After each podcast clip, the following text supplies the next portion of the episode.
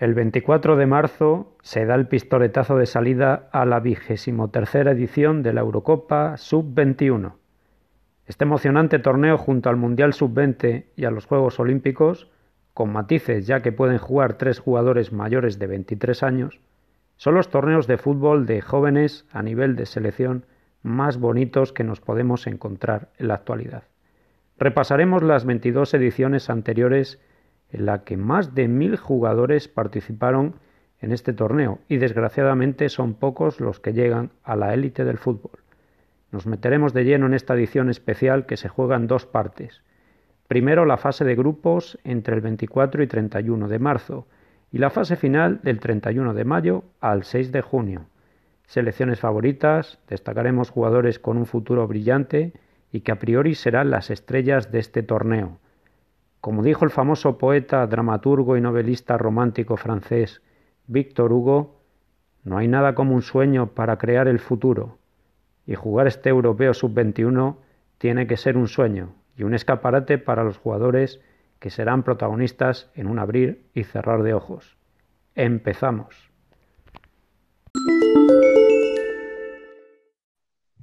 Hola Víctor. Hola Javi, buenas tardes, ¿qué tal? Buenas tardes, bien. ¿Tú? Bien, todo bien. Ya por aquí ha llegado la primavera. Eh, ya vamos a... No, que ha llegado la primavera, quiere decir que ya vamos a tener temperaturas de 20 grados, así. Sí, o sea que como marca el calendario, ¿no? Ya estamos oficialmente. Eso es. Así mm. que, que, muy contento. Y yo que siempre me intereso si seguís ahí de blanco, nevando. ¿Cómo va a estar por allí? Aquí, de hecho, esta mañana durante unos minutos ha estado nevando. Ahí no llega la primavera, ¿no? Aquí por ahora no, no aparece. Pero sí, he visto que para el fin de semana ya dan 15 grados aproximadamente. O sea que, que bueno, yo creo que ya últimos coletazos del invierno. Eso es verdad. Bueno, tenemos parón ¿no? de las ligas y Champions. Ahora vienen las elecciones. Y encima nos metemos en un tema hoy de que empieza ahora, que es el Europeo Sub-21. Sí. Y bueno, que así rápidamente, ¿eh? para no, aburrir a la audiencia. ¿Qué, balance haces del sorteo de la Champions? El sorteo de la Champions. Pues eh, yo creo que mm, yo creo que hay bueno hay partidos muy interesantes. Hay desde luego eh, quiero ver el Bayern PSG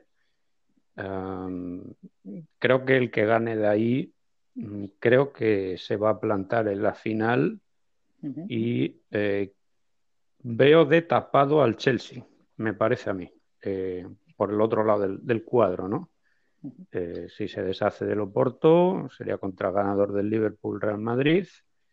Y desde que ha llegado Tuchel, le ha dado mucho empaque al, equipo. Y ha dado un cambio, ¿verdad? Bastante...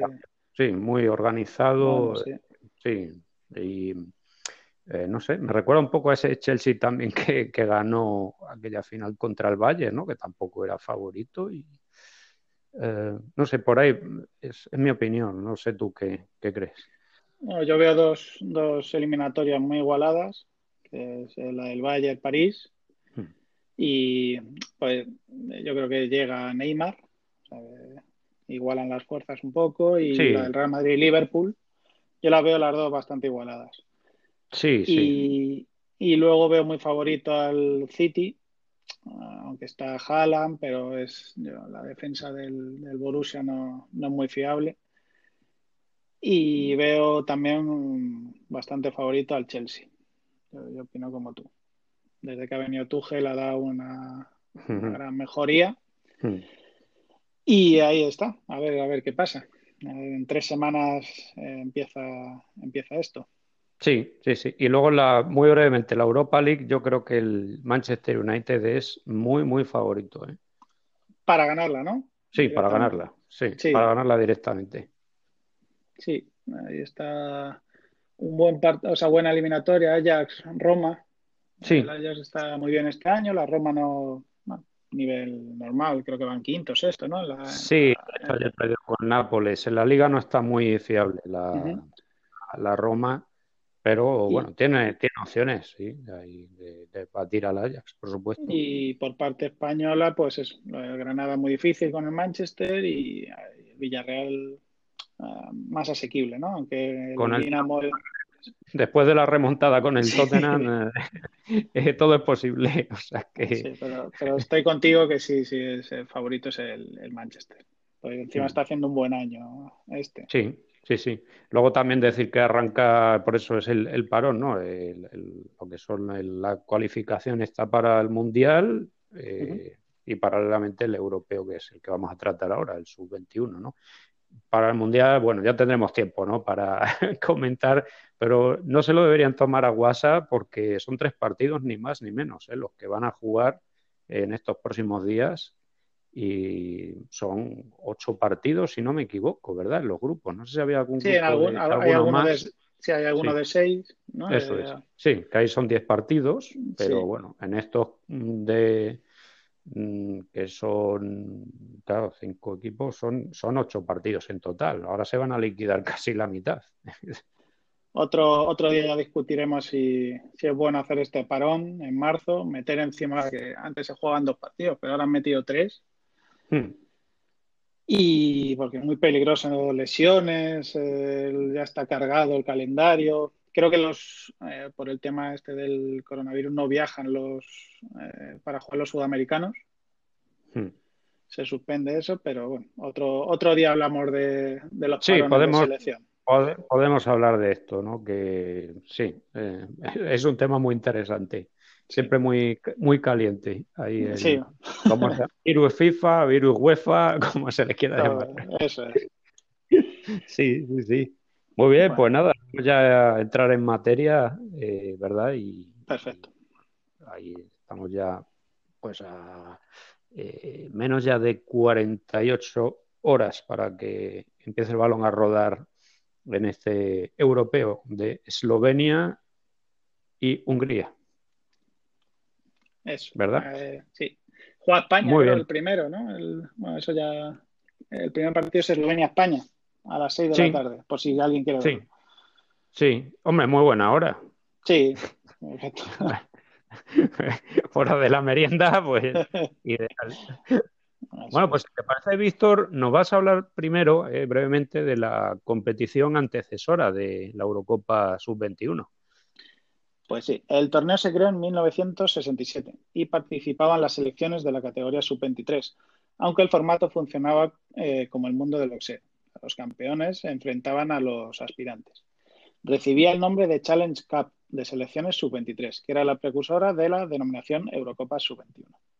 Después pasó a llamarse Campeonato Europeo sub-23 y competían 23 naciones en ocho grupos de clasificación y cada ganador eh, pasaba a los cuartos de final.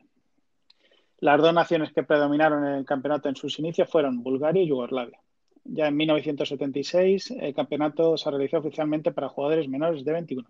Bueno, 76 que luego empezó ahí la clasificación y ya en el 78 fue el, el primer torneo oficial sub-21. Eh, bueno, eh, ahora Javi, tú explícanos así más o menos cada cuánto tiempo se celebra, formato del torneo, quiénes se clasifican para la fase final, dónde se juega y bueno, y en las primeras cinco ediciones eh, hay un país que está a nivel por encima del resto. Cuéntanos. sí, el europeo sub-21 como tal, admitiendo la convocatoria jugadores que, bueno, no superen. Eso luego de todas formas entrar un poco en, materia, ¿no? Comentarás un poco más en extensión porque es un poco a veces como confuso, ¿no? Pero bueno, lo importante es saber el siguiente dato, que se juega cada dos años, es decir, que es un torneo más regular en lo que a frecuencia se refiere si lo comparamos con Eurocopas y Mundiales de las selecciones absolutas. En su primera edición hubo una fase previa de ocho grupos de tres equipos en cada uno, formato, por cierto, que se mantuvo durante una serie de años. Esta primera Eurocopa se empezó a disputar en octubre de 1976, como muy bien apuntabas tú, los ganadores de cada grupo se clasificaban para la fase final sin sede fija. Por sorteo se determinaban cuatro enfrentamientos a partido de ida y vuelta. Así el primer cuadro con los ocho mejores quedó de la siguiente manera. Inglaterra-Italia, Yugoslavia-Hungría, Checoslovaquia-Alemania Oriental y Dinamarca-Bulgaria. Es decir, que ahí están presentes los que dominaban ya de antes, ¿no? En ese formato ahí sub-23 que decías tú, ¿verdad? Eh, pues no fallaba. Las semifinales fueron Inglaterra-Yugoslavia y la DDR frente a Bulgaria. La final también a doble partido, importante este, este dato. Yugoslavia se impuso por 5 a 4 a los teutones, con actuación estelar de Bahit Halil Hotsit. Cuatro de los cinco goles de los balcánicos llevaron su sello. Este fue nombrado, obviamente, como el mejor jugador del torneo. En 1980 fue el mismo formato y los equipos clasificados para cuartos fue casi un calco de la edición anterior. Escocia y la Unión, Soviética perdón, fueron las novedades para las rondas finales. Precisamente esta última fue la vencedora. Dos años más tarde, sí se puede decir que hubo una rebelión de los modestos, entre comillas. Por primera vez terminaban primeros de grupo en la preliminar los siguientes combinados nacionales: Alemania Occidental, Francia, Polonia y España. Fueron los germanos los que llegaron más lejos, subcampeones tras perder 5-4 en el global de la eliminatoria con Inglaterra. Muchos nombres conocidos en esta Euro sub-21 del año 82, coincidiendo con, el Mundial de España, ¿no? Las selecciones absolutas. Entre otros se vieron los siguientes rostros en el campeonato que nos ocupa este podcast. Franco Baresi, Mauro Tassotti, Giuseppe Bergomi, Daniele Massaro, Agustín Quique Setién, Lothar Mateus, Pierre Lidbarsky, Rudy Boller, Luis Fernández. En 1984 de nuevo se coronaría Inglaterra venciendo los dos partidos a España por un global de 3 a 0. Antes se deshizo por un contundente 7 a 1 frente a Francia en cuartos y 3 a 2 contra Italia en semis. Sorprendente fue el papel de Albania, por entonces una selección de un nivel bajísimo, pero los jóvenes sí que dieron la campanada. En su grupo clasificatorio quedó por delante de la actual subcampeona Alemania Occidental, Turquía y Austria, con un balance espectacular de cuatro victorias y dos empates. En cuartos no pudieron prolongar la machada, cayendo ante Italia por un tanteo total de 2 a 0. Ya en 1986, España se alzó con el primer título de una forma bien sufrida. Tras perder 2-1 en Italia, en el partido de vuelta el resultado fue el mismo, en este caso a favor de la Roja sería la tanda fatídica de penaltis donde se impuso con contundencia el equipo dirigido por Luis Suárez. 3-0 desde los 11 metros. La alineación era la siguiente en aquel encuentro. Ablanedo, Andrinúa, Sanchís, Chucho Solana, Quique Sánchez Flores, Eusebio, Robert Fernández, Chechu Gallego, Gavino Rodríguez, Paco Llorente y Eloy. En el conjunto transalpino jugaban enormes talentos como Walter Senga, Roberto Donadoni, Roberto Mancini y Gianluca Viali. Hay que decir que España en semifinales ya había sufrido. Tuvo que remontar a Hungría un 3-1, imponiéndose por 4-1 a los magiares en la vuelta. Por cierto, el cuarto en la prórroga, obra de Eloy. En cuarto resultó mucho más llano el camino recorrido, 6-2 a Francia tras los 180 minutos. En resumen, sé que destacar una selección por encima de todas en los primeros años del europeo sub-21, esa fue Inglaterra. Dos títulos y tres semifinales. Y ahora sí, Víctor, háblanos del criterio este de las edades, quiénes son seleccionables, así como el tema de Juegos Olímpicos, el pase para este gran evento polideportivo y quiénes estarán en Tokio. Sí, hay, mucha gente que ve la, ahora quiénes van a ir, la convocatoria, la plantilla, y dice, ¿cómo es posible si este tiene 23 años, si es un europeo sub-21? Pues el criterio para elegir es que cuando empieza el ciclo, el ciclo siempre empieza dos años antes de la fase final. O sea, en este caso, si es 2021, empezó en el 2019. Todo aquel que en el 2019 es sub-21 puede jugar el, torneo final. Ahora, o sea, en el, claro, en el, en el 19, todo el que sea sub-21 en el 21 puede jugar. Entonces, por eso hay muchos ahora en la convocatoria que tienen 23 eh, años. Eh, perdón, Víctor, poniendo un ejemplo claro para que todos lo comprendamos. Si, por ejemplo, vamos a imaginar el europeo el próximo, ¿no? El que se va a jugar en 2023, ¿no? Este de Rumanía y, Georgia. La clasificación empieza en septiembre de este año, del 21. Claro, con lo cual quien haya nacido a partir del 1 de enero del año 2000, eh, ¿verdad? Eso es pues sería seleccionable. Eso es. Claro, puede jugar, que eh, cuando empiece la fase clasificatoria, efectivamente van a tener, eh, llegando al límite, ¿eh? nos ponemos ahí en el caso de que ah. hayan nacido en ese año 2000, pues, pues eso, van a tener 20 o, 21 años. Al final, como tú has dicho, que es cada dos años, hay que pensar siempre que el ciclo son dos años, con un final que es la fase final. Sí. Y ese siempre, siempre que se empiece el ciclo, que el que sea sub-21, puede jugar todo ese ciclo, que son esos mm. dos años. Ya tengas 22, 23, 16, 15. Sí, comprendido. Y luego, para explicar quién es, porque este torneo eh, sirve para la clasificación de los Juegos Olímpicos. ¿Cuándo? Pues es el torneo previo a jugarse los Juegos Olímpicos. Es cada dos años, eh, en este caso el último antes de los Juegos Olímpicos 2020, aunque se suspendió por, eh, por la pandemia, fue en el 2019. Entonces, se clasifican eh, los cuatro mejores equipos de ese europeo de sud, eh, o sea, del 2019. Es decir, siempre es el, previo, o sea, el torneo previo eh, europeo sub-21 antes de las Olimpiadas. Claro, el, este más cercano, el más cercano a las Olimpiadas, por, evidentemente por delante, para que dé el billete a, este gran evento, claro. Eso es. Entonces, en este caso, eh, fueron las cuatro selecciones del, 2019 que quedaron mejores, que fueron España, Alemania, Rumanía y Francia.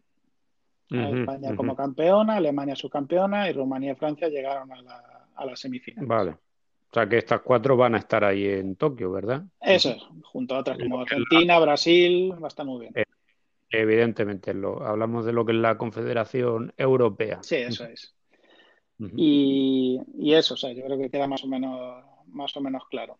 Siempre hay, se puede decir, hay un torneo que no sirve y el otro sirve.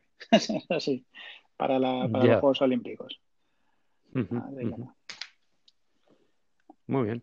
Y pues nada, gracias por esta interesante información. Y vamos, vamos a seguir un poco la línea histórica. El Europeo Sub-21 eh, nos hemos quedado ahí por, por estas primeras ediciones, ¿no? En, los 80. Y vas a continuar eh, ahí en el, en el 88 en concreto, que se asoma ahí la selección de Grecia, ¿no? Nosotros ahí siempre pensamos 2004, ahí cuando ganan la selección absoluta, ¿no? Bueno, pues ahí con, con anterioridad ahí los chavales estuvieron ya montándola, ¿no? Cuéntanos un poco. Pues en 1988 dieron la, sorpresa llegando a la final de este torneo. La fase de final, como has dicho antes, se jugaba ida y vuelta sin una sede fija. En cuartos de final se deshicieron de la, potente, selección de Checoslovaquia, con dos empates, a uno en el país heleno y a dos en la vuelta en la ciudad checa de Ceske Budejovice.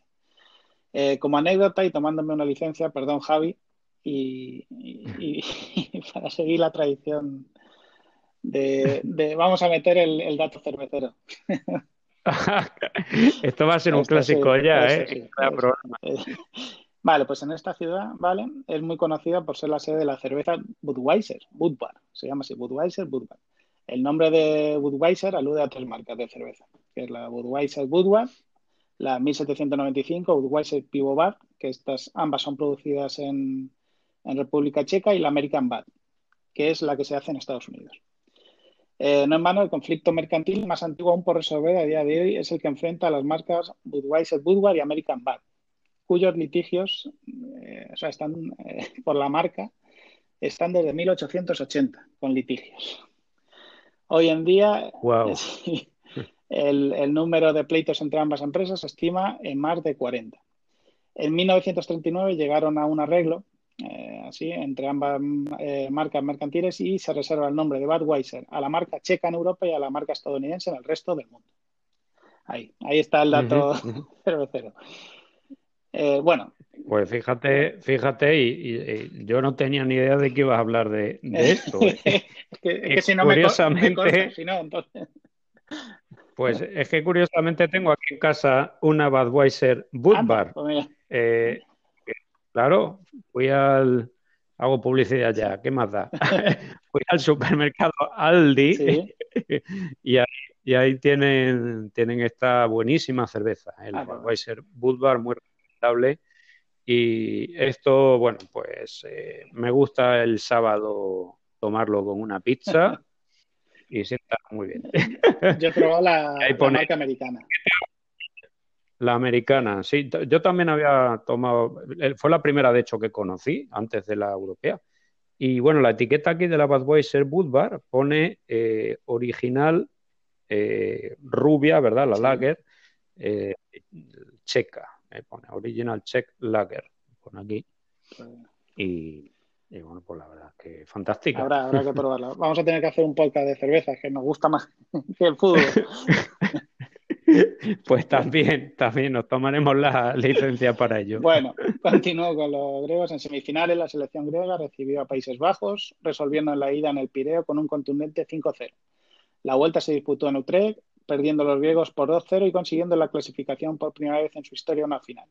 Países Bajos tenían varios jugadores conocidos, para que veamos el mérito que tienen eh, los griegos de pasar, como Ed de Goy en la portería, que jugó varios años en el Chelsea, Aaron Winter, eh, mm. que jugó en el Interlacho, yo creo, bueno, salió del Ajax, ¿no? Y jugó en el Interlacho. Sí, eso es. En la final esperaba Francia, con su estrella Eric Cantona. También jugaba un conocido de la Liga Española y más concretamente el Valencia, Alain Rocher, que jugó dos años allí. No sé si te acuerdas de ese nombre que jugó en el Valencia, Javi, mm. Alan Roche. No, ¿no? Me, has pillado. No, dejó buena, buena huella. En la ida empataron a cero ante 25.000 personas en el estadio Georgios Karasikakis. En la vuelta no jugó Cantona, pero jugó otro conocido del fútbol mundial y que jugó en el Barcelona. Es Logan Blanc. El partido acabó 3-0 a favor de los galos, dándole su primer y único título de esta competición. Eh, gran competición de los griegos, que 16 años después tocarían la gloria en la Euro de Portugal. No sé si quieres añadir algo, si te acuerdas. era muy pequeño esto. Hombre, tanto puedo acordarme, pues la verdad es que, que no. Bueno, Grecia volvió a cuartos de final en 1994 les tocó la selección española de los Sergi, Santi, Lasa, Guerrero, Kiko, Christensen. En la ida en Almería consiguieron un valioso empate a cero, pero en la vuelta a España ganó 2-4, dejando a los griegos sin poder continuar en la competición. En esta selección jugaba Zagorakis, que fue uno de los que jugó de titular en la final contra Portugal de la Euro del 2004. Sí, en 1998 Grecia volvió a la final del torneo jugando en Rumanía. Eliminó en cuartos a la Alemania de Balak, Lars Ricken, Torsten Frings, 1-0 para los griegos. En este equipo jugaban varios de los que luego ganarían la Euro 2004, como Karagounis, Delas, Basinas. Y viendo esta generación que llegó a la final, creo que podemos decir que esta era la preparación para esa Euro, ¿verdad, Javi? sí, ya, había varios jugadores, sí. Karagounis sí que... Eh, este jugador sí que tenía bastante calidad. ¿eh? Seis años antes, o sea que sí. Sí, ahí ya sí, estaban. estaba formándose un, gran pues equipo. ahí, ganaron, como he dicho, en cuartos a Alemania. Pues en semifinales ganaron a Países Bajos por 3-0, con los Van Nistelrooy, Van Bommel, Mackay. Sí, y en la final sí, de 1998 de Rumanía no pudieron con la España de Valerón, Guti, Iván Pérez, que fue el que metió el único gol del encuentro, Michel Salgado, Angulo, perdiendo su segunda final. Así que bueno, en esta eh, década de los 90, para hablar un poco de, otros, eh, de otras ediciones que no estaba Grecia, además de esta última comentada del 98, cabe destacar los tres títulos de Italia seguidos en el 92, en el 94 y en el 96, ante Suecia, Portugal y España respectivamente, con el mismo entrenador estos seis años que hizo una gran labor, Cesare Maldini. En el 92, ah. que ganaron a Suecia, destacaban Dino Baggio, Favalli y Albertini. Y por Suecia, el más conocido, un jugador que estuvo dos años en la Real Sociedad, Mild. En el 94, ¿te acuerdas, En el 94, que fue la primera vez de sede fija en Francia, eh, o sea, de un torneo con sede mm. fija, fue en Francia, eh, llegó a, ganaron la final contra Portugal y mira qué, jugadores tenía Portugal. Figo, Sapinto, Rui Costa, Abel Xavier. Eso sí, los italianos no se quedaban atrás con Toldo, Panucci, Cannavaro, Inzaghi. Así que. Y luego ya Increíble, espectacular ahí, el número de, sí, sí, de grandísimos jugadores. Y la del 96 ganaron a España en Barcelona, en Montjuic, ante 35.000 personas. Eh, la España de los Raúl, de la Peña, Lardín, Mendieta. Y en Italia destacaban dos jóvenes, a ver si te suenan. Alessandro Nesta y Francesco Totti. Claro, Es verdad que entre el 94 y el 96 siguieron eh, los Panucci y Canavar, o sea que hicieron una gran selección. Mm, mm. Y por último, aquí en los 90 quería destacar la final de 1990, entre dos selecciones que más adelante se separarían. Mirando Eurocopas, Mundiales, Juegos Olímpicos, Mundial Sub-20, este es el último partido que juegan estas selecciones de forma oficial en un torneo final. Se tratan de la Unión Soviética y Yugoslavia. 2-4 para la Unión Soviética en la ida y 3-1 en la vuelta le dieron el campeonato. Destacar los siguientes jugadores en ambas selecciones. Por los campeones, Igor Shalimov, Kanchevsky, Dobrovolsky, Kolivanov, Mostovoy. Y por los yugoslavos, eh, mira, mira el equipo, eh, impresionante, eran los Jukic, Prosinecki, Boban, Mijatovic, Boxic, Jarni, Mihailovic, Zucker. ¿Qué te parece? Pues yo creo que era mejor Yugoslavia, con todo el respeto a, las otras elecciones y, de las que luego pasaremos a hablar, yo creo que la, gran final, o sea, eso sí que es, impresionante. El, me sorprendió que no, o sea, no, me acordaba, no había visto el dato de jugaron juntos Zucker y Mijatovic. Antes de antes de separarse, y Claro, no es que ahora mismo, bueno, a ver, no, tampoco las comparaciones siempre son odiosas, ¿no? Pero que si ahora pudiera una convocatoria de, todos los jugadores que están en los países, ¿verdad? Pues eh, ahí en Eslovenia, Croacia, Bosnia, Montenegro, saldría también un equipo majo, que no llegaría tampoco al, a, bueno, a aquella época, ¿eh? de finales de los 80 y, y 90. Ah, pero Esta, la separación, sobre todo, yo creo de Yugoslavia les hizo mucho daño, pero en todos los deportes, ¿eh? eh aunque siempre están en, todos los deportes de equipo, siempre ves a Serbia o Serbia y, Croacia son unos fijos. Y, pero luego, bueno, pues eso, destacan de Eslovenia, eh, pero que es una pena. Si juntas todos los jugadores, haría selecciones muy, muy grandes. Sí, eh, a ver, es que lo tienen. Oh, y, eso que, hombre, Eslovenia le hemos visto jugar incluso mundial. Corea, ¿no? Que jugó con España. Sí, también Bosnia estuvo en Brasil, en el Mundial de Brasil. Eh, pero, por ejemplo. Bueno, Croacia sus campeones actual. Sí, sus campeones. Pero Montenegro, por ejemplo, no, Montenegro no se ha clasificado. Ahora, pero ahora la Eurocopa está. A ver si me acuerdo. Macedonia, ¿no? Del norte. Sí, para la Eurocopa está Macedonia. Exactamente. Sí, sí. Bueno, bueno el, ahora la entrada en el siglo XXI cambia la disputa de los años pares a impares. Cuéntanos, Javi, cómo fue. El Europeo 2000 de Eslovaquia nos dejó algunos partidos muy emocionantes como República Checa 4, Croacia 3 y la goleada de Inglaterra ante Turquía un aplastante 6 a 0. Los anfitriones hicieron un gran papel, quedando fuera de la final tan solo por un gol. Los subcampeones de grupos en la fase final se tuvieron que conformar con la final de consolación por el tercer puesto. España ganó por 1-0 a Eslovaquia. En la gran final, Italia venció por 2-1 a la República Checa. Recordemos que aquellos años la República Checa era una factoría de muy buenos jugadores y brillaban casi en todas las categorías. Por Italia, los dos goles fueron obra de un tal Andrea Pirlo, bien escudado por el incombustible Gennaro Gattuso. Pirlo fue denominado el mejor del torneo. En 2002, la fase final se disputó en Suiza, cambiaron las reglas y si bien seguían siendo dos grupos de cuatro cada uno, se eliminaba la final de consolación. El primero del grupo A se enfrentaría al segundo del grupo B y a la inversa, en los dos partidos de semis para determinar quiénes jugarían la finalísima. Precisamente los helvéticos jugaron una de las semifinales contra Francia, cayendo por la República Checa se deshacía de Italia por 3 a 2 en la prórroga, vengándose así de lo que había pasado dos años antes. En la final disputada en San Jacob Park de Basilea ante 20.000 espectadores, centroeuropeos y Bles empataron a cero. En los penaltis los checos ganaron por 3 a 1. De algún modo se hacía justicia al buen hacer del fútbol de aquel país. El guardameta, perdón, Peter Cech fue el mejor del torneo. Dos años después, en Alemania, se dio la circunstancia de que el campeón comenzó perdiendo. eh, bueno, esta situación muy interesante, tratándose por entonces de un torneo cortísimo de solo cinco partidos. Italia se alzó con el campeonato, sobreponiéndose al varapalo de perder en la primera jornada con Bielorrusia. El papel de la anfitriona fue muy pobre, solo una victoria.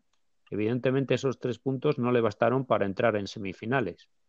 En esta penúltima ronda Italia ganó por 3 a 1 a Portugal y en el otro encuentro Serbia batió a Suecia en los penaltis. En la final, los transalpinos se impusieron sin discusión por 3 a 0 a Serbia y Montenegro. En aquel entonces jugaban ambos países de manera unificada. Gilardino fue el mejor del torneo y Pichichi, con cuatro goles. En 2006, en Portugal, el máximo goleador también fue nombrado el mejor del campeonato, Klaas-Jan Juntelar. Al igual que Alberto Gilardino dos años antes, su marca fue de cuatro dianas en cinco partidos. Los lusos no pasaron la fase de grupos, tampoco los actuales campeones. Las semifinales fueron las siguientes. Francia 2, Países Bajos 3, tras llegar a la prórroga, y Ucrania venció por penaltis 5 a 4 a Serbia y Montenegro. Y como había pasado en 2004, otra vez la final concluyó con el mismo tanteo, 3 a 0, en este caso a favor de la naranja mecánica. Primer europeo sub-21. Y llegados a este punto, destacar un hecho importante. Se cambió el programa de campeonatos europeos sub-21 de jugarse en años pares se pasó a los impares, no esperando a 2009, sino que se disputó de forma consecutiva, es decir, en 2007. Se buscó de algún modo que, por parte de la UEFA, dotara este pequeño campeonato de un poquito más de entidad y atraer más afición, sacándolo del año par, lo cual significa Eurocopa o Mundial absoluto. Por lo demás, no hubo más novedades. Dos grupos de cuatro, semifinales y la final. Se jugó en casa de la actual campeona, Países Bajos, reeditaron el título. El mejor del torneo fue el bueno de Royston Drenthe. Muy pobre la actuación de Israel, que cerró su participación con cero puntos y cero goles. Países Bajos y Serbia campeonaron y a la postre serían los que jugarían la final de Groningen 4 a 1 para los tulipanes. ¿Te acuerdas de Drenthe, verdad, Víctor? Sí, además justo ese año fichó por el Real Madrid por este sub-21. Sí, eso le valió, ¿no? Hay que mandar ojeadores a estos torneos, pero bueno, aquí la jugada no sale muy bien. Un saludo a Drente que nos oye. bueno, sí, está, está en Murcia. Ah, por eso. Bueno, luego ha sido un trotamundos, ha estado en varios equipos. ¿eh? Pintaba bien, ¿eh? por lo menos, bueno, hizo un espectacular sub-21. Yo es que me acuerdo mucho. Sí. sí. Y ya para cerrar esta década, en 2009, la Euro fue en Suecia. Espectacular la actuación de Marcus Berg, el atacante sueco. En los cuatro partidos que jugó hizo siete goles. Si decíamos antes de Israel, aquel pobre papel fue por parte de Finlandia. Cero puntos y un gol. Aprovecho para animar a la audiencia futbolera que el último podcast que hicimos recuperamos el serial de goles y auroras boreales y viajamos precisamente al país escandinavo, ¿verdad, Víctor? Que lo pasamos muy bien y además hubo también cerveza. Recomendado totalmente, es verdad. Bueno, y España, tras varias ediciones sin entrar en la fase final, logró su billete. Quedó tercera con cuatro puntos, no siendo capaz de batir ni a Alemania ni a Inglaterra. Precisamente estas jugaron la final, venciendo por 4 a 0 los germanos. Era la primera vez que la República Federal de Alemania se hacía con este título. Conclusión. En la primera década del siglo XXI, Italia y Países Bajos fueron las selecciones que cosecharon más éxitos y bravo por las grandes actuaciones de República Checa y Serbia-Montenegro, ya en 2007 como Serbia, coronándose con el segundo puesto tras el eléctrico equipo Orange. Y ahora, Víctor, eh, vas a comentar las últimas cinco ediciones grandísimo papel de la selección española. Sí, hablamos de las ediciones del 2011, 2013, 2015, 17 y 19. Disputadas respectivamente en Dinamarca, Israel, República Checa, Polonia y San Marino, Italia, esta última compartida. Estas últimas cinco ediciones tienen un claro vencedor y no es otra que la selección española, ganando tres de las cinco, en el 2011, 2013 y 2019, y quedando subcampeón en el 2017. En la edición del 2015 no se clasificó a la fase final, siendo eliminada por Serbia en el partido previo a entrar en esa fase final. España ganó 2-0 a Suiza en el 2011. 4-2 a Italia en el 2013 y 2-1 a Alemania en el 2019. Suecia, que ganó por penaltis a Portugal después de empatar a cero en el 2015 en República Checa y Alemania, que ganó 1-0 a España en el 2017, completan los campeones de estas últimas cinco ediciones. La Suecia, eh, que gana y hace historia en el 2015, jugaban entre otros eh, Lindelof, que es el actual jugador del Manchester United, eh, John Guidetti, que jugó entre otros en el Alavés y el Celta, o hablamos eh, de Portugal, que tenían sus filas a Rafael Guerreiro, Bernardo Silva, Cabaleiro, Joao Cancelo. Eh, esta Suecia eh, gana por penaltis, 4-3 a Portugal, como ya bien he dicho. Para meternos un poco más a fondo, en la última edición, como ya he dicho, España se tomó la revancha de dos años antes y ganó Alemania por 2-1 con goles de Fabián Ruiz y Dani Olmo. El once que ganó estaba formado por Sivera, Jesús eh, Vallejo, Nay Núñez, Martín Aguirre Garibia, Junior Firpo, Fabián, Ceballos, Marroca, Fornals y Oyarzábal. Y también jugaron Carlos Soler, Miquel Merino y Borja Mayoral. No sé si te acuerdas alguna de estas cinco últimas finales que, he dicho, Javi. No sé si viste la de España. Esta última, quería recordar también que como se jugó Italia-San Marino, eh, me acuerdo mucho, mucho hablando de, del favoritismo de Italia y fue un fracaso total que se quedara fuera de los, de los Juegos Olímpicos. Y todo esto fue porque en el grupo de, España, en el grupo A estaba España, Italia, Polonia y Bélgica, e Italia empezó ganando 3-1 a, España en Bolonia. Y, se, y se creían que, bueno, que iba a ser un paseo, pero bueno, luego perdieron con Polonia eh, y, luego, y ganaron a Bélgica, pero se clasificaban, eran eh, tres grupos, se clasificaban los tres primeros y el mejor segundo. Y no lo consiguieron. El mejor segundo. como mejor segundo. el grupo A fue el mejor España, en el B fue Alemania, en el C Rumanía y el mejor eh, segundo fue Francia. De ahí mm. lo que he dicho antes de los clasificados a los Juegos Olímpicos, que eran estas cuatro selecciones. Sí, bueno, yo. Sí, dime, no, no, que fue un fracaso, que me acuerdo leer la Gaceta, eh, sí, más bueno, no entiendo mucho italiano, pero mm, tildando la, participación como auténtico fracaso. Bueno, eh, a ver, mira, se dice que quien ríe el último ríe mejor, ¿no? yo que justamente ese día de, la España que perdió con, Italia, la primera jornada era, ¿verdad? Como ha comentado, eh, yo estaba allí en, en Roma, estaba pasando allí unos días y, claro, pues me tocó alguna broma, ¿no? Eh, ahí reían un poco de mí, ¿no? Bueno, pues, pues nada. Oye, era un partido, no estaba todo decidido. Pues, claro. Pues al final. Pero a ver, por, por acordarme, sobre todo me acuerdo la edición anterior, la que se jugó aquí en Polonia, 17. Sí, sí, porque tuve suerte de conseguir entrada para tanto para la semifinal como para la final. En la semi que España ganó 3-1 a Italia y en la final eh, España perdió 1-0 frente a Alemania. Se jugó en Cracovia, ¿no? Que donde vives. Se jugó en Cracovia, en el estadio del, equipo del Cracovia Kraków, en el Josef Piłsudski. Eh, y, bueno, un estadio así muy, eh, muy agradable, ¿no? Que, no me acuerdo así de capacidad, creo que son 15.000. Sí, eso. Sí, espectadores lo que tiene. Y bueno, tengo aquí abierto una ventana. Y esta, bueno, antes de una pregunta de examen, si te acuerdas, si fuiste a las semifinales, España ganó 3-1 a Italia. Sí. Si te acuerdas quién metió los tres goles de, España. En las semifinales. Fue el mismo jugador, ¿eh? Un hat-trick. Pues fíjate, desastre que no me acuerdo. bueno, pues fue, perdón eh, por la pregunta, fue Saúl. Ah, el Saúl. Jugador del Atlético de Madrid, sí. Sí, Saúl Níguez. Eso es, y fue luego el máximo goleador del torneo, con cinco goles. Mm, mm, mm. pero bueno, estaba en España también estaba Marco Asensio.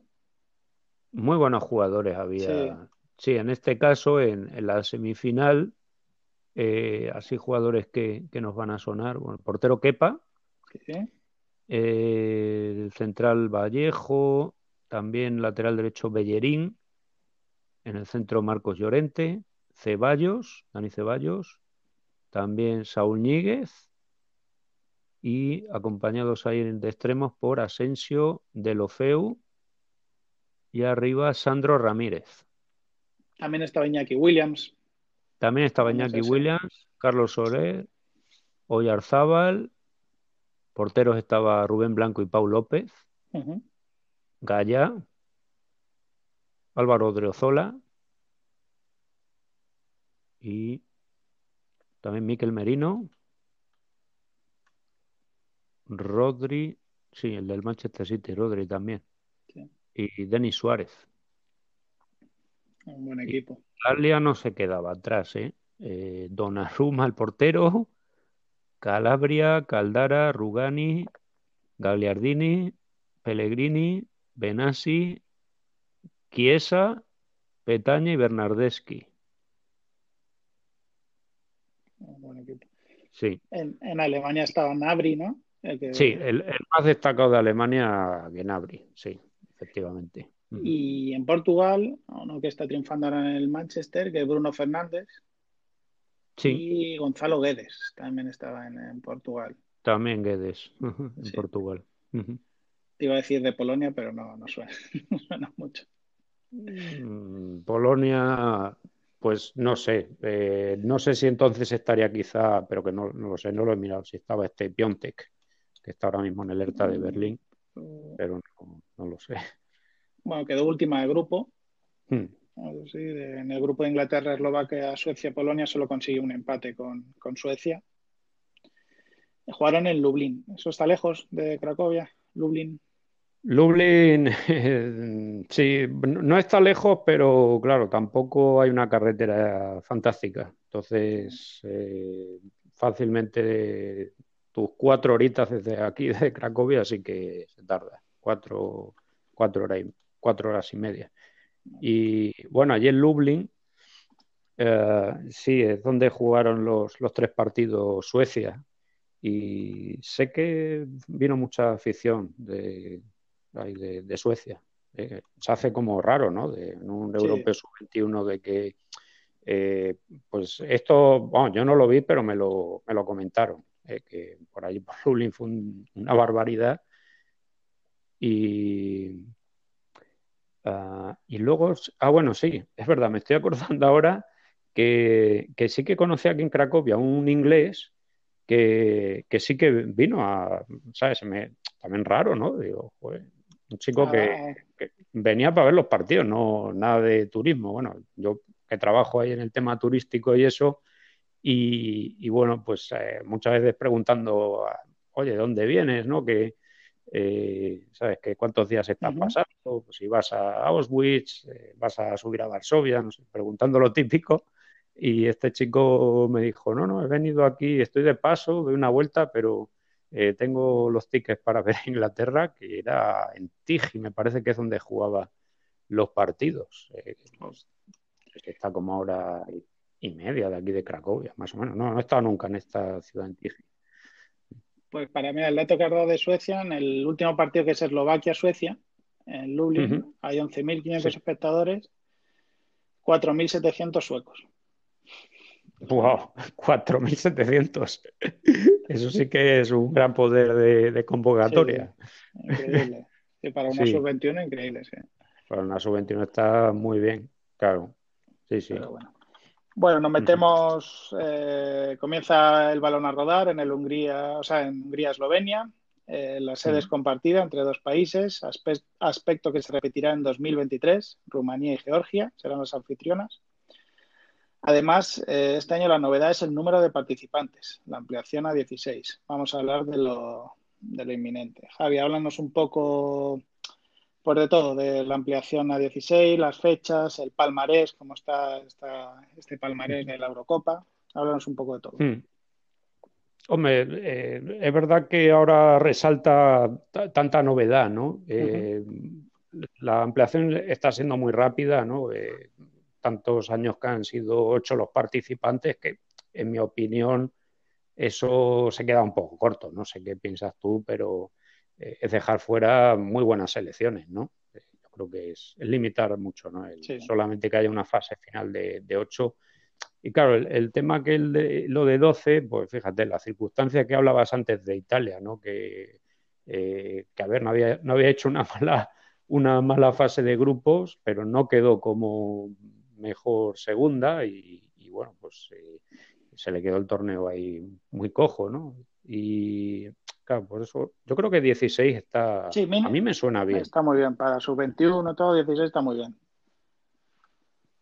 Sí, porque de ese modo, eh, o sea, las elecciones yo creo que van a competir hasta, hasta el final. No, digo que antes no lo hicieran, pero como son dos puestos por grupo de, de los cuatro que hay, dos pasan a cuartos de final, pues yo creo que, se hace muy atrás. Es más justo, si cuatro equipos, o sea, cuatro grupos, eh, se clasifican dos, los otros dos no. Más, justo que, pues eso, pues más redondeado, ¿no? El, tema. Hablábamos de Italia, Italia tuvo seis puntos, o sea que ganando dos, perdiendo uno, se quedó eliminada. Claro. O sea que... claro. Pero sí, sí, así mucho eh, mejor, más bonito. Eso de que pase la mejor segunda o, las mejores terceras, como pasa en, el europeo absoluto, ¿no? Al ser 24 ahí, pues a mí eso. Entonces, me parece bien. Eh, luego ya el tema de calendario, esto es un, muy raro. Eh, la verdad es que es algo que no lo entiendo del todo, ¿no? Que se juegue. Yo entiendo que ahora también se parte un poco a. Eh, sea, eh, todo está muy concentrado. El tema de las ligas, vale, ahora se, para y aprovecha, ¿no? Como juegan las absolutas, pues venga, también que jueguen estos días ahí la sub-21, simplemente la, fase esta de grupos y se queda todo aparcado a, bueno, pues ya final de mayo entrando en junio, o sea, pueden pasar muchas cosas. Es decir, que lo que se gane ahí lo, en el campo ciertas elecciones, ¿no? las ocho mejores, vete a saber si luego en junio cómo están. que haya son los mismos jugadores. Claro, que hay, habría que saber también si se puede modificar esa convocatoria. Eh, ¿Sabes? Si, si hay lesiones. Claro. No sé, no sé si es verdad que los que digas ahora que van tienen que ir obligatoriamente luego, no sé. No sé, hombre, habrá, sí, me imagino que algo de flexibilidad tiene que haber, porque pues, imagínate que de los convocados ahí, eh, porteros, por ejemplo, que, que, de los tres, imagínate que, dos están fastidiados. ¿Cómo vas a ir a, jugar cuartos ahí con un solo portero? ¿no? Me imagino que, que en esa situación sí que se podrán hacer algunos cambios, me imagino yo, y actualizar la convocatoria. Yo, no lo he leído, ¿vale? no lo sé, ¿eh? eh es imaginación solo. Eh, que no sé si es por como se suspendió los, los Juegos Olímpicos, que si lo hacen todo en junio, eh, se junta mucho a los Juegos Olímpicos. No, no lo sé, no sé si es por eso a lo mejor que se tiene que separar pero como la mayoría de estos sub-21 van a ir a los Juegos Olímpicos, claro, no lo sé, sí, pueden ser, que ya hayan buscado la manera de, claro, de repartirlo un poco más, claro, eh, ahora con, con, estas eh, fechas, ¿no? Del el, parón por selecciones, claro. Para que tengan vacaciones, ¿no? Los jugadores, un poco antes de los Juegos Olímpicos. Claro, lo que no sé, una cosa que te había comentado esta tarde, pero yo no lo he mirado, eh, porque claro, en estas elecciones sub-21 hay convocados a algunos jugadores de, segunda división. En Alemania he visto varios casos, hay del Hamburgo, del Greuther y yo no sé si, si va a haber. Pero en Alemania lo, paran en Alemania la segunda sí la paran.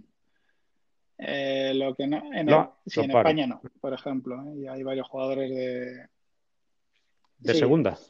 Pero también, también van con las selecciones absolutas, muchos, porque siempre que hay este parón en segunda, por lo menos yo hablo de España, no, paran.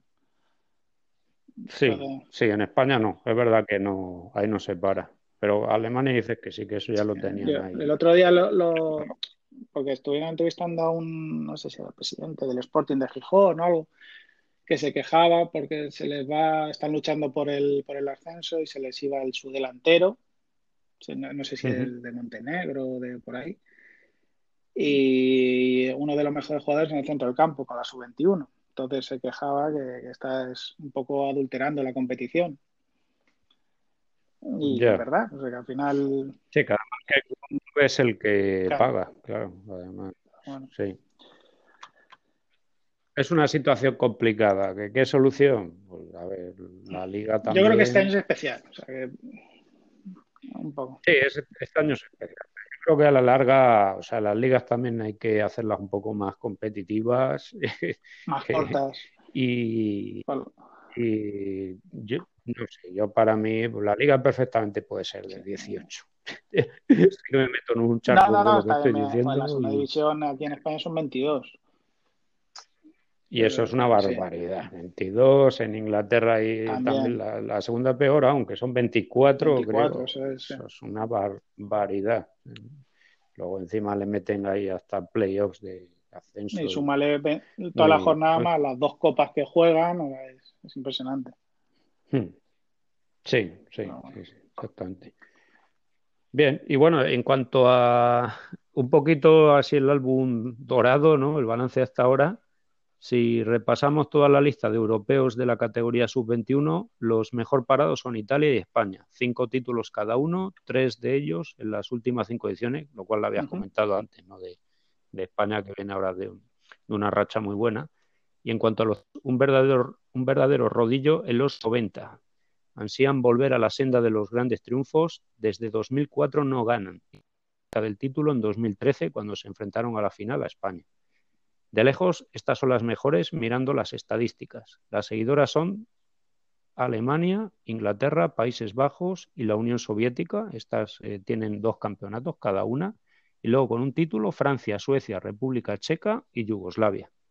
Ningún título, pero muy cerca han estado hasta el punto de perder dos finales, Portugal, Grecia y Serbia. Recordando que esta última lo hizo en la primera ocasión como Serbia, Montenegro.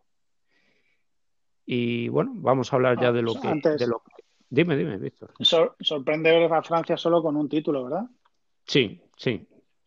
Eh, bastante. Francia, sí, mirando un poco así de ediciones pasadas, eh, siempre estaba ahí, jugaba, ¿no? Incluso cuando eran solamente esas metían ocho selecciones, pero eh, bueno, no, no, no avanzaba mucho, ¿eh? No, no llegaba un, campeonato y un subcampeonato solo, Sí, sí, pero bueno, esto puede cambiar en cualquier momento y, de manera inminente porque lo que traen a este europeo es tremendo de Francia. Eso sí. Bueno, vamos a hablar un poco de los grupos, si te parece. Sí, venga, a ver qué, qué, grupos tenemos para, en, el, en el grupo A están Hungría, Alemania, Rumanía y Países Bajos. Estos juegan en Hungría y las sedes son Budapest. Y ahora el nombre que voy a decir, echo de menos, eh, nombres irlandeses. en húngaro. Es, es Fejevar, algo así. es Fejerbar, sí, algo así, como se diga. Lo siento eh, por, por nuestros amigos húngaros que nos escuchan. En, el grupo B están Eslovenia, España, República Checa e Italia. Eh, estos juegan en Eslovenia, en Celje y Maribor. El grupo C está Rusia, Islandia, Dinamarca y Francia. Eh, juegan en Hungría, en Gior y en Zombaceli. Y el grupo D está en Portugal, Inglaterra, Suiza Croacia, que juegan en, Hungría, en Eslovenia, perdón, en Koper y Ljubljana. Ahora, eh, he estado leyendo, entre comillas, expertos o gente, eh, viendo cómo estaban las apuestas y todo. Los favoritos por este orden, no sé si tú estás de acuerdo. Ahora diremos eh, las estrellas, lo que creemos nosotros, son Francia, España e Inglaterra. Esas son las tres favoritas por ese orden. Francia, España e Inglaterra, por este orden. Y las tres últimas, que no le dan opciones y que tenías de oro si apuestas por ellas, Eslovenia, Hungría e Islandia. O sea, las dos anfitrionas e Islandia. Sí. Ajá, ajá. Y bueno, yo lo que creo, estábamos hablando los dos de quién va a pasar o no. Yo te pongo aquí las eh, o los más conocidos o la estrella de los equipos que creo que van a pasar, ¿vale? A cuartos de final, que es en el grupo A, que es, eh, yo creo que pasan Alemania y Países Bajos. Por Alemania, eh, su estrella, la más conocida, Joe Soufa Moukoko este jugador del Dortmund de 16, 17 años. Sí, ya ha jugado en el primer equipo, el Dortmund, y dos o tres goles creo que ha hecho. Y por Países Bajos, Justin Kluivert, el hijo de, Patrick Kluivert, el jugador del Barcelona, entre otros. Justin Kluivert, sí, el, hijo. Esos son mis dos favoritos. No sé si tú en el grupo opinas lo mismo, ves alguna sorpresa. Sí, no, en el grupo A pienso igual, o sea, claro, Hungría anfitriona, pero eh, sin público en, el estadio, no, que será casi un milagro, ¿no? Que es verdad que Rumanía, Rumanía eh, ha estado haciendo buenas, buenas cosas así en las categorías inferiores y yo creo que no lo va a poner fácil, pero a ver, aquí nos toca mojarnos y, y eso, pues apostamos, podemos equivocar, claro, eh, la, magia del fútbol, pero Países Bajos y, Alemania. Y en cuanto a jugadores, pues aparte de este Moukoko, eh, sí, tengo aquí apuntado a eh, el delantero del Red Bull Salzburgo, Mergin Berisa, jugador que tiene bastante olfato goleador y eh, luego en el Stuttgart Mateo Klimovic. Sí, vamos a ver, porque este jugador eh, ha habido ahí un poco una, una tensión, Federación Alemana y, Argentina, ¿no? En cuanto ah, bueno, es verdad que tenía que, jugar. estuve leyendo, es verdad. Mm. Bueno, en el grupo B, que he dicho, repito, Eslovenia, España, República Checa, Italia. Yo digo que pasa en España e Italia. Y mm. como estrella puesto, es siempre discutible en España, Brahim Díaz, jugador del Milán. Y también otro jugador del Milán por parte de Italia, Sandro Tonali. Si tiene más jugadores. ¿Opinas lo mismo, Javi? Sí, deberían pasar España e Italia. Y bueno, pues por añadir algún jugador más, aparte de Brahim Díaz, Ricky Puig, eh, también Jeremy Pino, Guillamón, Cucurella eh, Mingueza, Zubimendi, Fran Beltrán, Moncayola. Bueno, son jugadores que ya van teniendo experiencia en primera división. Eh, luego por parte italiana, aparte de Tonali, eh, nos puede sonar, está cedido en el Valencia Patrick Cutrone, el delantero. un delantero muy interesante es el del Génova Gianluca Scamaca y el defensa de la Juve Frabota. Habla, hablan bien de este jugador. Veremos a ver hasta dónde llega. Eh, sí. España-Italia, ¿no? Conmigo. Sí, sí, igual. Grupo C. Grupo C, que recuerda Rusia, Islandia, Dinamarca y Francia. Para mí, favorito es Francia y Dinamarca. En Francia he apuntado tres eh, estrellas o, o, famosos, como son Aguar, jugador del Olympique de Lyon, que el año pasado jugó las semifinales de la Champions. Jules Koundé, el defensa del Sevilla, y Camavinga. Y por parte de Dinamarca, eh, Jacob Brun Larsen, que es un extremo del Hoffenheim. No sé si tienes algo más en Francia, si estás de acuerdo que pasan esos dos.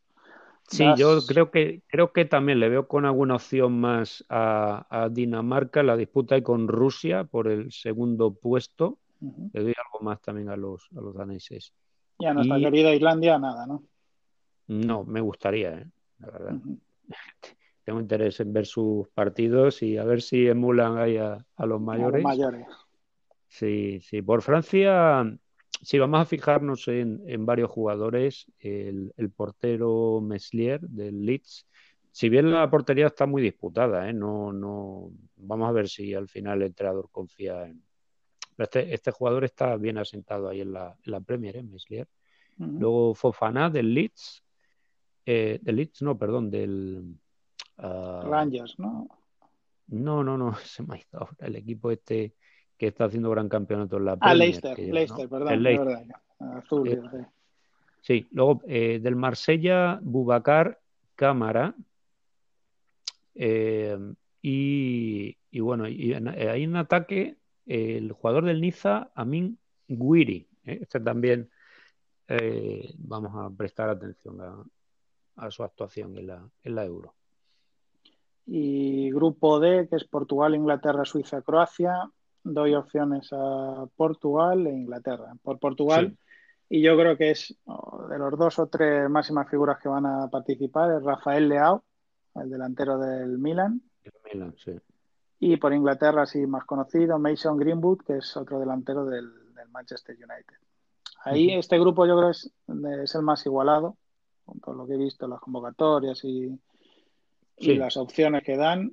Eh, pero bueno, me decanto por Portugal-Inglaterra. E Sí, yo igual también me decanto por ellos, pero creo que son rivales fuertes en los que tiene. Croatas y suizos lo, van, a, van a poner listón ahí alto. Y sí, más, jugadores, ¿no? Aparte de, de Greenwood, eh, nos quedamos con Seseñón del eh, Juan el Hoffenheim, eh, jugador inglés. también Hudson Odoi del Chelsea y Smith Rowe del Arsenal y por parte lusa, Pedro Antonio Pereira González, conocido como Pote del Sporting, y también tenemos a Trincao del Barcelona.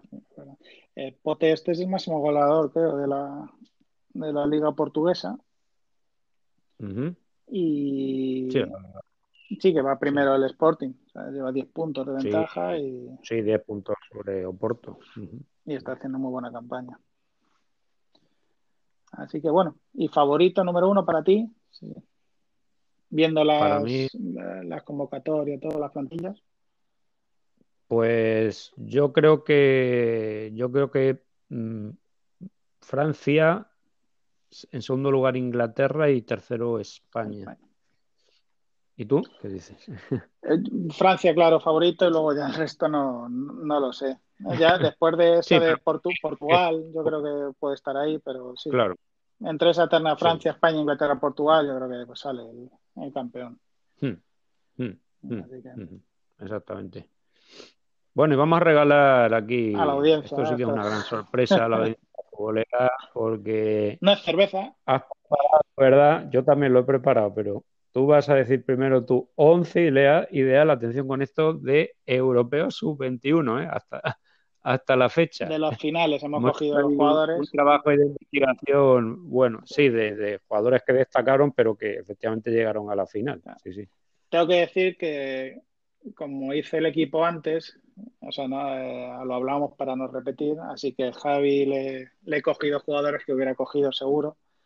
Así que lo siento, hmm. Javi, pero bueno, la portería, eh, Manuel Neuer, Manuel Neuer del Bayern. Eh, luego en una defensa de tres con Sanchís, Blanc y Canavaro. En el centro del campo Michel, Cantona, Pirlo, Boban y Totti. Y arriba Raúl y Millatovic. ¿Qué te parece el equipo? Asusta. ¿Gana el tuyo o no gana el tuyo? Sí, quizás sí. Habría que verlo, ¿eh? habría que verlo, pero es un equipazo. Bueno, no es el tuyo. Sí, el mío sería la puerta el checo Peter Check. En defensa Nesta, Jerón Boateng. Laterales para Quique Sánchez Flores y Robert Jarni. Centro del campo, Alexander Mostoboy, Rui Costa, Marcos Llorente, Juan Carlos Valerón. Y en ataque, Pipo Inzaghi y Gianluca Viali. Muy buen equipo. Habría que verlo, muy buen equipo. Igualado. Más que nada porque en el mío no defiende nadie. es verdad, es verdad. Y nos hemos dejado fuera, sí, pues Rudy Boller, Lidbarsky, a, Zucker, a Kanchelski también, a, bueno, eh, varios españoles que, han ganado en los últimos años, ¿no? Nos hemos metido ahí a, Saúl Níguez, por ejemplo. A Figo, nos hemos dejado fuera, ¿no? ha pasado con Figo? ¿verdad? Ahí se ha quedado. Ahí se ha quedado, ahí para, el siguiente 11 que ponga. Eso es. Eso es. Pues sí, pues nada, eh, estaremos atentos a la, a la, Euro, ¿no? Veremos el partido, ¿verdad? Sí, sí, con ganas de que empiece y, y en próximos podcasts eh, comentaremos a ver quiénes están en, en, cuartos y a ver qué tal se presentan esos, esos cuartos. Sí, yo estoy aquí un poco ya intrigado eso, a ver quiénes, quiénes destacan esta euro y también para darnos un poco un respiro, porque esto es un machaqueo de un día y otro escuchar Mbappé, eh, presidente, ficha Mbappé, ficha a Haaland, exactamente. Eh, tráete de regreso a Cristiano Ronaldo. Que si Neymar vuelve, no vuelve a Barcelona, que si Messi se va, no se va, sí. Es todo así, sí. Nada, se agradece mm, algo nuevo. Sí, sí, sí, sí. Bueno, antes de despedirnos, eh, va también Javi por ti, que decir que hoy es nuestro podcast número 20. Ah, mira. estamos de celebración. Eh, agradecerte, Javi, estos eh, podcasts, el trabajo impresionante que haces y que, nada, agradecer a la, a la audiencia que nos oiga estos 20 podcasts. Bueno, una, una alegría estar aquí y tenemos que seguir apagando las velas. ¿eh? Ah. Muchos más programas. por los otros 20. Gracias, como siempre, Víctor. Eh, no vamos a decir nada respecto al programa que viene, ¿verdad? Va a ser una sorpresa, suspense, lo dejamos ahí, exactamente. Y nada más, pues a disfrutar de la, de la primavera, se puede decir, ¿no? también aquí con ganas de estrenar la terraza, porque vale, de momento nada. Muy bien, pues como siempre decimos, no olvides dejar la moneda sobre el tablero. Esta es la partida de futbolín. Adiós. Adiós.